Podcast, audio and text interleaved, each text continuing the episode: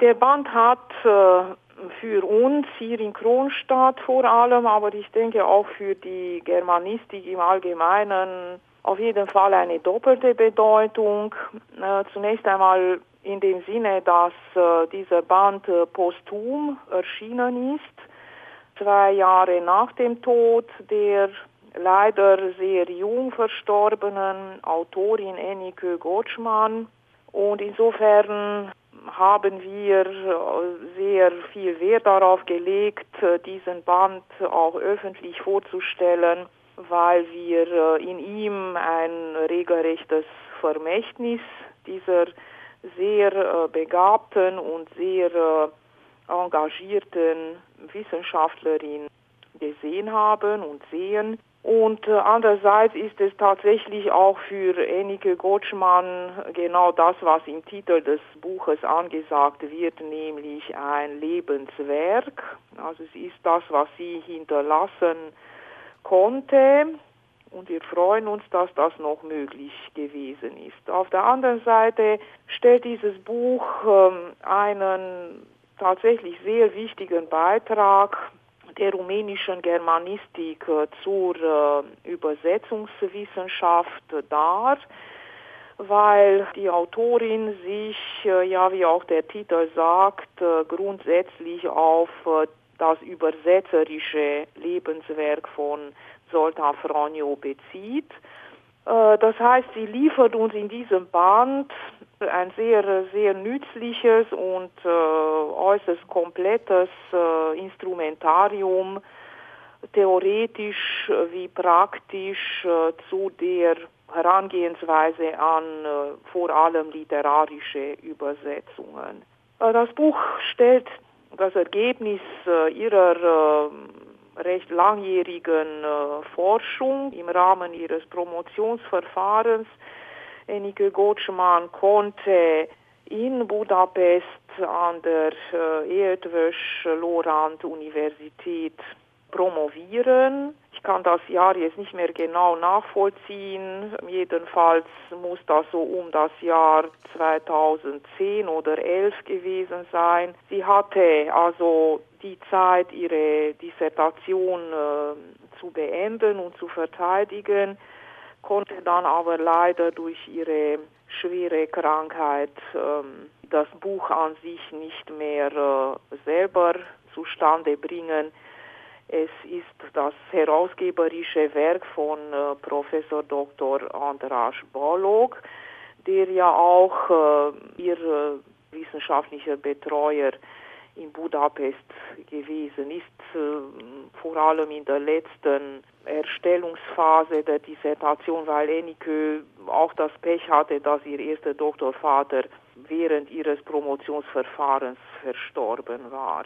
Das Buch ist sehr äh, belastet, auch irgendwie mit äh, negativen Ereignissen, die die Autorin selbst betroffen haben, aber trotzdem hat sie es immer wieder geschafft, sich diesen Widrigkeiten entgegenzustellen und hat dann, soweit äh, meine Informationen erreichen, sozusagen als ihren letzten akademischen Willen äh, ihre Manuskripte an Herrn Professor Bollock schicken lassen. Also sie, sie wusste doch, dass das Buch herauskommen würde und dass es in guten Händen ist und insofern ist das noch einmal aus unserer Sicht eine Hommage, die wir durch die Buchpräsentation am 1.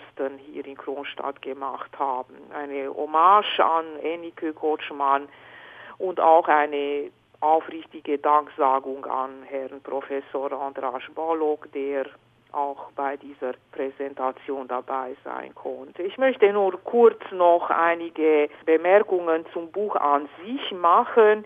Es ist wirklich ein, ein sehr akribisch und äh, wissenschaftlich hochkarätiges Buch. Es ist sehr, sehr tiefgründig aufgebaut und es ähm, stellt äh, auf der einen Seite die Persönlichkeit dieses äh, Soltan Fronio aus Perspektive des äh, Literaturübersetzers dar.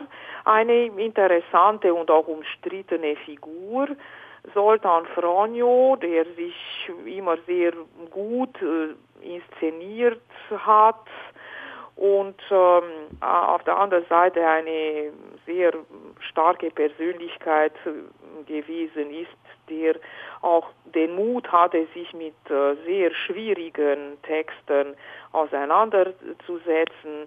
Und das Buch präsentiert dann im Hauptteil Übersetzungen, die Fronjo aus dem äh, Deutschen ins Ungarische gemacht hat.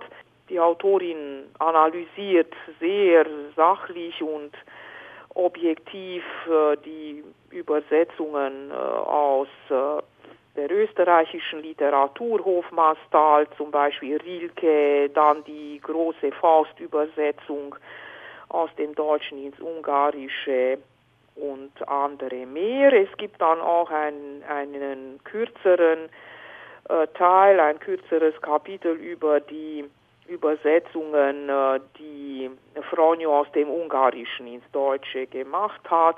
Und es werden hier vor allem die Adi Endre Übersetzungen und äh, Attila Josef äh, äh, analysiert. Wie gesagt, das Buch stellt für die Übersetzungswissenschaftler, aber nicht nur für die, oft für die Literaturwissenschaftler eine sehr wertvolle Dokumentationsquelle dar und ich hoffe sehr, dass dieses Buch auch äh, diese Fachleute erreichen wird. Äh, das Buch ist in der Reihe Budapester Beiträge zur Germanistik, Schriftreihe des Germanistischen Instituts der äh, Eötvös Lorand Universität Budapest erschienen, und zwar im äh, letzten Jahr 2016. Und Interessenten können sich ohne weiteres an Professor Andras Balog wenden, der äh, sicherlich auch für den Vertrieb äh, die Verantwortung übernehmen kann. Ja. Vielleicht noch so viel zu Sultan Fronjo, dass er 1970 ja. den Herder-Preis erhalten hat. Ja, er war eine anerkannte Persönlichkeit im In- und Ausland. Äh, wie gesagt, er hat sich sehr gut inszenieren können und hat sich dann auch äh, immer wieder an die Umstände des äh, zeitpolitischen Geschehens angepasst. Obwohl er eine Zeit lang auch inhaftiert worden ist, wie man hier einem äh, Kapitel des Buches entnehmen kann, äh, ist er aber doch äh, ja immer wieder auch mit Preisen geehrt worden, auch in Rumänien, aber wie gesagt auch im, im Ausland. Der hinterlässt wirklich ein sehr beeindruckendes Werk. Insofern ist dieser Buchtitel äußerst legitim, das übersetzerische Lebenswerk. Ja, leider ist es auch so, dass dieses Buch auch das Lebenswerk von Ennike Gottschmann geworden ist und äh, dass es das einzige ist, das sie schreiben konnte. Sie hätte auf jeden Fall das Potenzial gehabt, auch ihrerseits auf ein umfassenderes Lebenswerk zurückblicken zu können. Ich bedanke mich herzlich für das Gespräch. Ja, sehr gerne. Ich danke auch.